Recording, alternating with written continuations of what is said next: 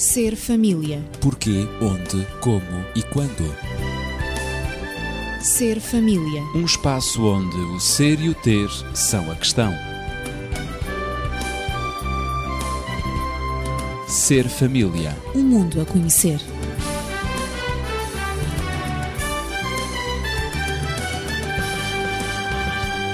Estamos de regresso à sua companhia e estamos a falar do grande tema do perdão. Porque, na realidade, no nosso cotidiano, todos cometemos faltas mais ou menos graves. Todos praticamos alguns erros. De modo que é essencial a linguagem do perdão entre seres humanos. Na semana passada falámos sobre o perdoar-se a si mesmo, a si próprio, que é um dos pontos principais para o equilíbrio do indivíduo. Eu sou Ezequiel Quintino, estou acompanhado de Daniel Esteves, médico e terapeuta familiar e também da pedagoga Natividade Lopes. Agradeço uma vez mais a vossa presença, uma presença sempre amiga neste ser família. E hoje vamos avançar neste grande tema do perdão, que é um tema essencial na vida dos humanos. E sem dúvida que depende também bastante da sensibilidade de cada pessoa. Há pessoas que perdoam com mais facilidade, depende por vezes da própria linguagem que o outro usa para expressar o seu pedido de perdão. E vou começar por ti, Natividade. Isso é importante. A sensibilidade tem aí um papel eh, de veras determinante, não é? A sensibilidade uh, é de facto determinante para uh, o aceitar o pedido de perdão, o pedido de desculpas ou o rejeitar. Uh, e eu gostaria, se me é permitido, de dar um, o meu, não digo exemplo, mas a experiência pela qual eu, eu, vivi. Os exemplos pessoais têm, sim, por vezes, bastante sim. força. É? habitualmente, quando eu cometi algum erro, porque cometo, sou humana, eu partia do a priori que o meu marido compreendia, porque me conhecia muito bem, compreendia que eu não tinha cometido aquele erro com intenção. E então, para mim, bastava, olha, desculpa, e não dizia mais nada. Mas com alguma frequência, quando eu errava e nós falávamos sobre o erro cometido, ele dizia: é extraordinário. Tu nunca admites os teus erros. Não reconheces. É sempre difícil, tens uma dificuldade tremenda em compreenderes, em admitires os teus erros. Daniel, uh... eu espero que o marido da atividade não esteja a ouvir. Também espero. Podes continuar a tua confissão. Isto foi uma parte para então, aligeirar o ambiente. Com a, passagem, com a passagem do tempo, eu acabei por descobrir que, digamos, no conceito que o meu marido tem do perdão uh, ou do pedido de desculpas, ele ficaria mais satisfeito se eu dissesse: Olha, desculpa, admito que errei. Mas não foi com intenção. E não apenas dizer desculpa, partindo a priori que ele, conhecendo muito bem, com certeza que eu não tinha dito aquilo ou feito aquela, ou tido aquela atitude intencional. Um, ou intencionalmente. Uh, e, portanto, isto eu aprendi. E desde que uh, eu aprendi aquele, uh, aquele, aquele pormenor, aquele particular da sensibilidade, da sensibilidade dele, do é? meu marido. É a partir daí nós discutimos, uh, digamos, os erros que um e outro cometem e uh, aprendemos a dialogar sobre eles mutuamente uhum. e também a aceitar que quer um quer outro, como humanos que somos, erramos, mas mesmo assim também temos que nos perdoar, porque quando o perdão não existe, a relação fica inevitavelmente prejudicada, prejudicada não é? Não é? Isso significa que a pessoa, ao, ao confessar que errou, ela admite ser responsável pelo erro que cometeu. E isto, digamos, os homens que são, por vezes, a maior parte deles eh, muito racionais, que é o caso do meu marido também, eh, para ele bastava, ele tinha que racionalizar o meu pedido de desculpas, ou seja, aceitar, eh, portanto, a minha petição dizendo, olha, desculpa, errei, foi um facto, mas pronto, agora o que posso fazer é reparar o erro ou não voltar a repetir. Já, por exemplo, em relação a mim, já não racionalizo tanto eh, as coisas, mas o que me importa saber é que ele compreendeu, o, por vezes, o quanto me fez sofrer, eh, com qualquer erro que ele tenha cometido, qualquer coisa que ele tenha dito, e para mim basta que ele diga: Olha, sinto muito, em vez de estar a dizer errei, não é? Como ele exige, exige, exige enfim, interiormente, não é? No seu conceito de perdão, não é uma exigência, digamos. Prefere uma verbalização. Prefere a verbalização, a verbalização não é? E eu apenas. Objetiva. Basta que ele, a nível de, do, do meu sentimento, basta que ele diga: sinto muito, lamento, eh, mas olha, de facto aconteceu, o que posso fazer é não. não que isso não, não volta a acontecer. Portanto, e, acho bastante importante uhum, isto. Claro. Uh, marcou uma evolução no nosso relacionamento bastante positiva, uh, arrumando eh, digamos, os pequenos atritos que surgem na nossa relação eh, têm eh, sido arrumados à medida que vão acontecendo, mas ficam, ficam arrumados na gaveta porque são resolvidos. E, e o ressentimento não existe como existia no passado, antes de descobrirmos esta técnica, digamos assim, de identificar a maneira como o outro gostaria que, o, que as desculpas fossem apresentadas ou que o perdão fosse pedido. Daniel, entre marido e mulher, depois de um pedido mútuo de desculpas, de perdão, eh, também não fará mal eh, um beijinho, não é? claro que não. E, e, depois desta confissão da natividade, não é? Uma confissão pois, pública. Exatamente. Eu pergunto-me quantas crianças não nasceram como resultado de um pedido de perdão. é verdade, é verdade. Essa também seria uma área a explorar é? e a comentar. Bom. Mas é comum, de facto, Daniel, eh, eh, homens e mulheres, maridos e esposas, eh, raramente têm a mesma linguagem principal de perdão. Raramente coincidem essas sensibilidades, não é? E dizem as estatísticas que até 70, em 75% dos casos, maridos e mulheres possuem linguagens diferentes. E dentro dessa grande maioria, 75%, ainda 15% dos casais lidam com uma situação curiosa: é que a principal linguagem de perdão de um é exatamente a menos importante para o outro. E isto causa ainda mais dificuldades cada um de nós tem uh, os elementos-chave, tem elementos-chave no processo de conceder o perdão. No fundo, é todo um processo mental que é, cada um, é todo um processo nós mental. temos, não é? Claro. Há aqueles que. Desculpem, nunca... é todo um processo mental, eu diria também, e emocional. Claro, claro, Sem é evidente, não, não, se pode separar. É... Portanto, há é aqueles que claro. nunca querem pedir perdão. Aham, Já falámos aqui nisso. E, portanto, o que vão tentar é sempre encontrar desculpas, alibis, para, para as suas possíveis faltas. E então vão se esquivar, parecem uma enguia, não é? Tentar fugir das mãos, não é?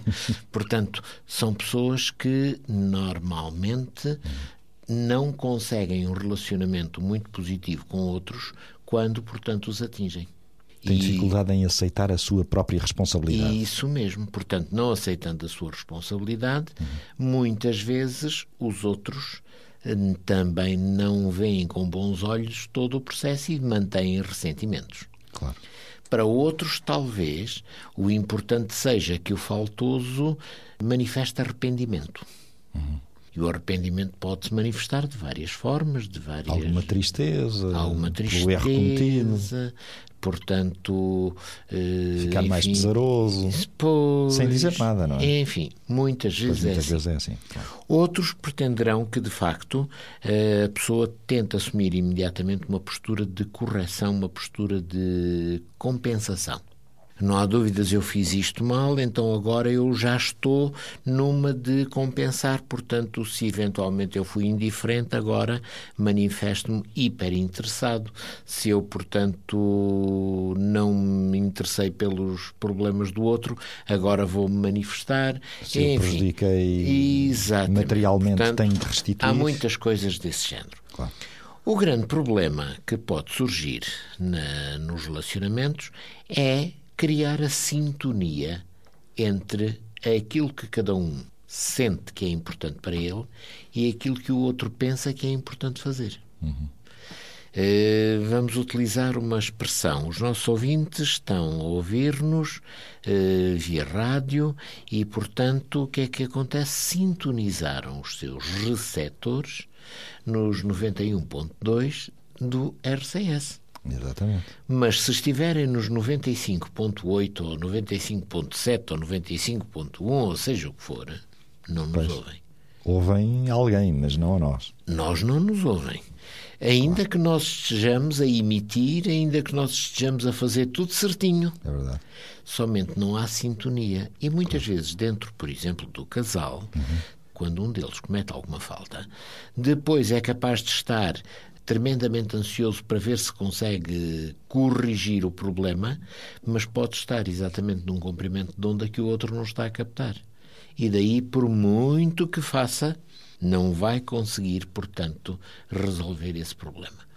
Imaginemos um caso que tem que ver com um problema grave que pode acontecer dentro de um casal. Imaginemos que é um casal e esse casal, a determinado momento, é, digamos que, surpreendido por uma bomba atómica. Um deles foi infiel ao outro. Bom, aquele que foi infiel pode pensar: pronto, eu fiz isto mal, agora a alternativa vai ser eh, não quero saber mais nada da outra pessoa, eu vou, portanto, apenas e tão só viver para a família, vou chegar a casa cedo, vou estar em casa, se me pedirem alguma coisa eu faço e tal, tal, tal, tal, tal, tal. E para ele pensa: pronto, aqui estou eu a manifestar, a mostrar todo o meu arrependimento. Através Mas, da ação. Exatamente. De uma Mas ação tal, de maior dedicação. Exatamente. Mas para a outra pessoa. Isso não é suficiente. Talvez a outra pessoa precisasse que ele lhe dissesse realmente: uhum. eu cometi uma asneira terrível. Eu errei fortemente. E a experiência é tão má, tão desagradável, que me parece que fiquei vacinado e que não volto a fazer o mesmo no futuro. E não quero de maneira nenhuma fazer o mesmo. Eu quero dar a volta à minha vida. Portanto, sem haver, entre aspas, um ato de contrição, digamos, por palavras, que depois se acompanha por atos, claro por parte dessa pessoa, é muito provável que aquele que deveria perdoar sinta que o que fez mal não está de facto nenhum arrependido. Está apenas, talvez, a tentar disfarçar, está apenas a tentar cobrir aquilo que fez e, como tal, vai-se manter uma barreira entre ambos. Claro. É preciso que, portanto, eles destruam essa barreira. Aquele que fez mal tem que tentar saber qual é, eh, chamemos-lhe assim, o código de perdão que o outro tem para entrar nisso e poder enviar as mensagens convenientes. E aquele que perdoa tem que entender exatamente que talvez nem sempre haja um acerto muito bem no comprimento de onda para se ouvir as coisas com toda a nitidez, mas que está a haver um esforço, está a haver, portanto, uma postura significativa por parte de quem errou, no sentido de que isso não volta a acontecer. Claro. Então, com certeza que há questões a serem colocadas, não é, na atividade, para que uh, esse processo de perdão possa ser real há condições, eh, como tudo na vida, não é? As coisas não, o perdão não acontece espontaneamente. Uhum. Eh, é como o amor também, eh, claro. também não acontece espontaneamente. Ele tem que ser construído. Portanto, claro. há, normas, há regras que têm há que ser seguidas. E palavras a serem pronunciadas. É porque é? quando nós não damos atenção a estas coisas que nos parecem não terem valor, elas são fundamentais e determinantes para uma boa relação e para uma boa convivência em família e, e no casal. Eu gostaria... Qual seria a primeira questão fundamental a ser colocada para que o processo de perdão seja efetivo? Para responder a essa questão, eu gostaria de dar um, um exemplo eh, de uma. Desta vez não, não, se passou comigo, mas com uma amiga minha. Não é exatamente o verdadeiro nome dela, mas eu vou chamar-lhe Ana. Uh, a Ana um dia chegou ao escritório, muito, muito, muito aflita e desabafou comigo, dizendo: Tu não queres saber o que, é que, o que é que se passou, a minha relação com o João, com o marido, não volta mais a ser a mesma.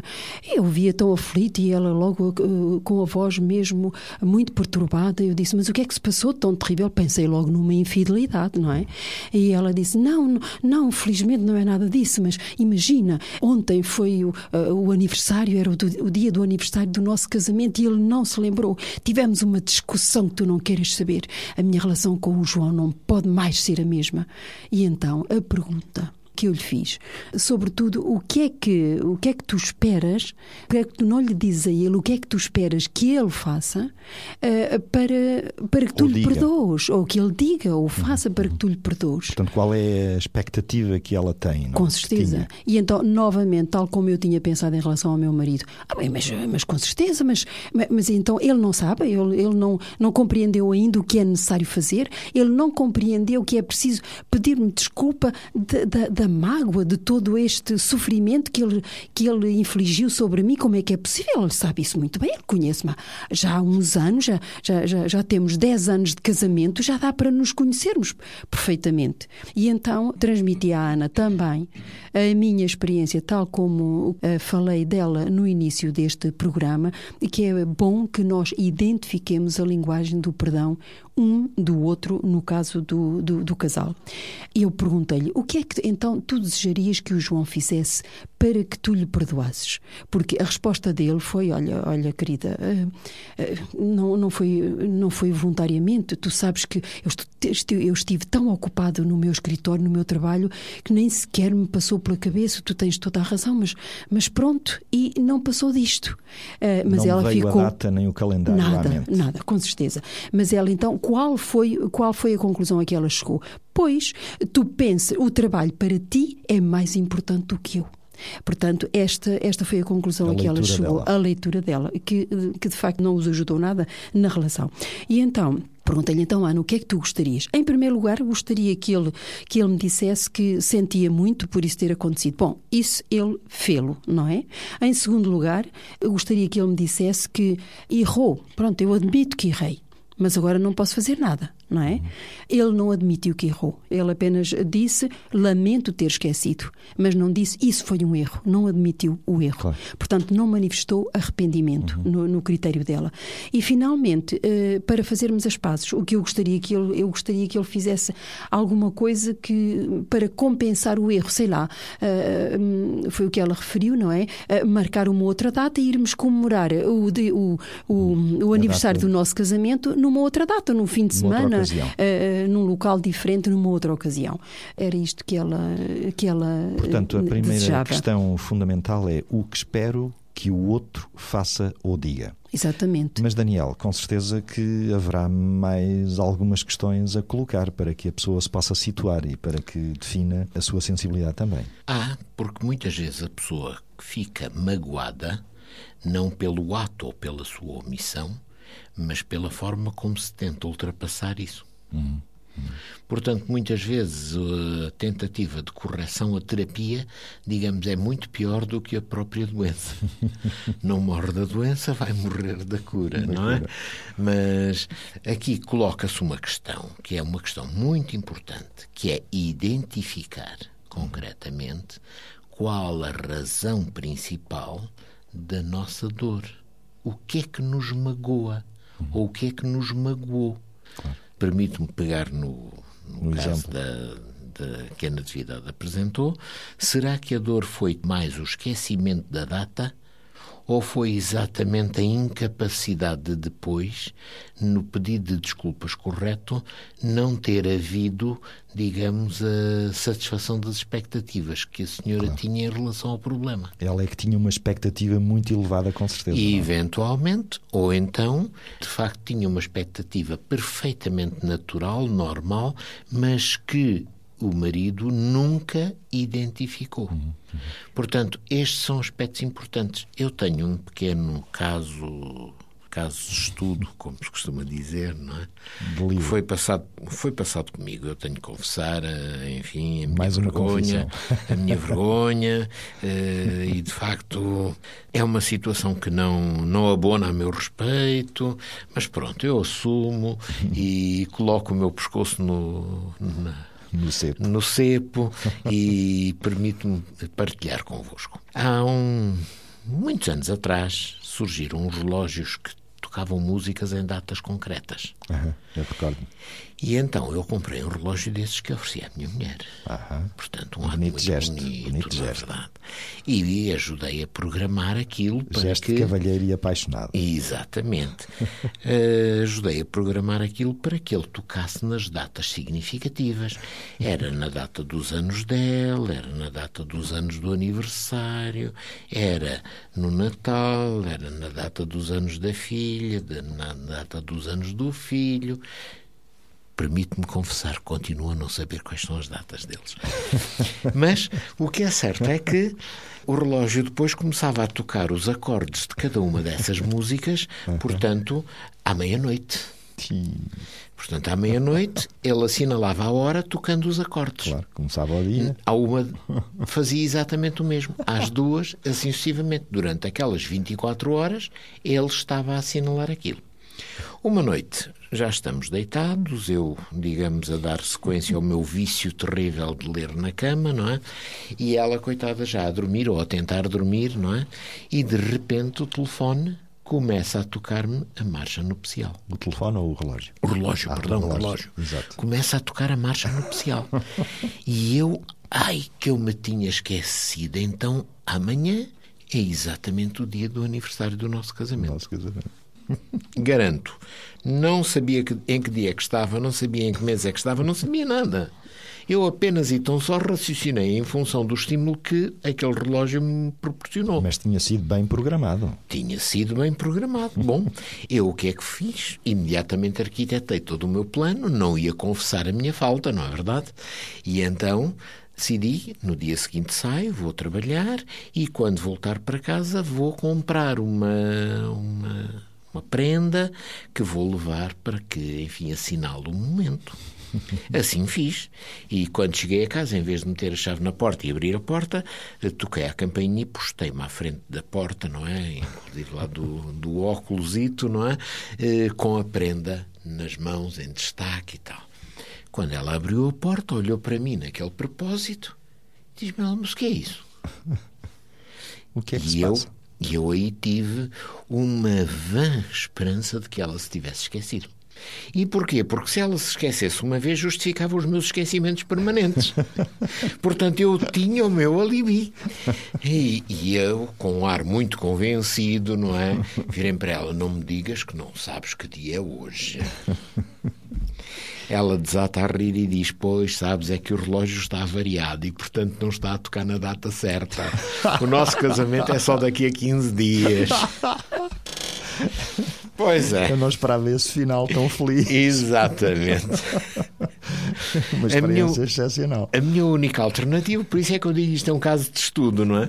A minha única alternativa foi dizer-lhe assim, já com um ar muito pouco, enfim, convencido: Já olha, também daqui a 15 dias não te dou mais prenda nenhuma, não é? Já fica Já reservada. fica esta. Mas é, eh, muitas vezes realmente temos é que tentar avaliar o que é que nos magoa mais.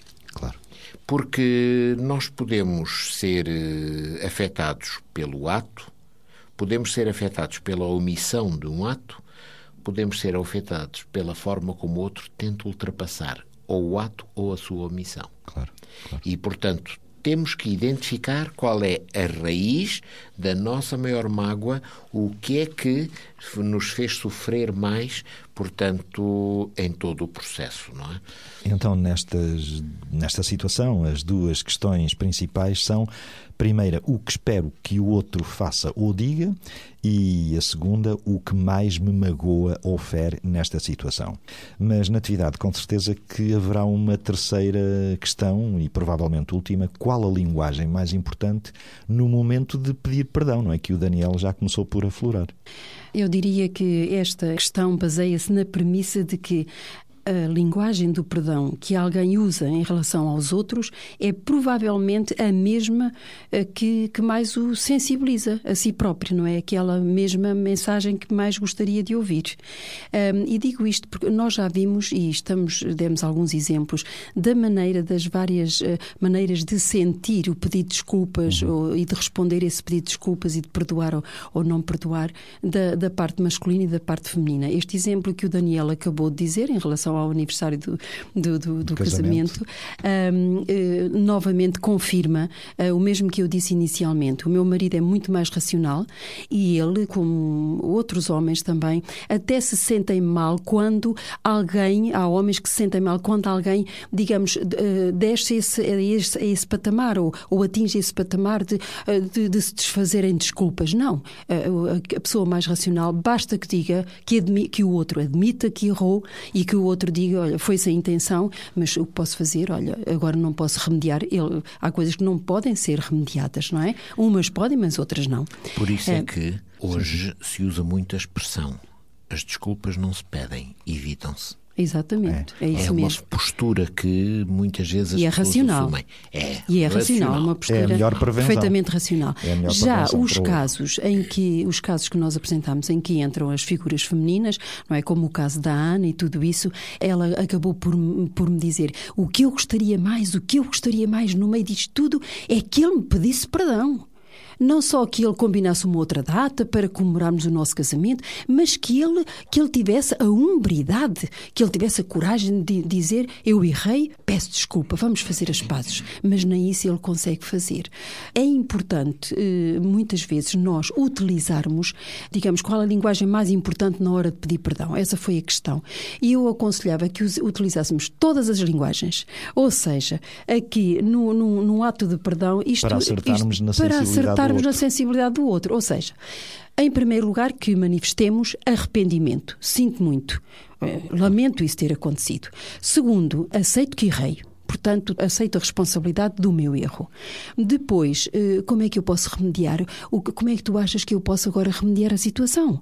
E a outra pessoa dirá de acordo com aquilo que ela sente e daquilo, daquilo que ela gostaria, gostaria mais que fosse praticado. Ou então, não, não precisas fazer mais nada, para mim não precisas fazer mais nada, ou então, olha, vamos, vamos comemorar no outro dia, vamos comprar uma outra coisa, vamos fazer outra coisa.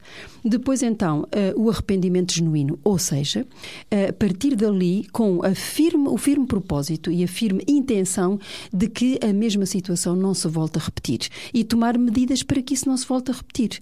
E depois acabar mesmo por ter a coragem de dizer, de pedir desculpa ou de pedir perdão. Pronto, admite, arrependeu-se, está triste, sente muito, assume a responsabilidade, errei. Como é que eu posso compensar? O que é que eu posso fazer para remediar a situação? Isto revela um arrependimento genuíno, portanto, desculpa-me desculpa e eh, o que posso fazer é não voltar a repetir. E espero que não se volte a repetir. E pronto, claro. isto fica em sintonia com outra pessoa. Se se pode remediar, remedeia-se.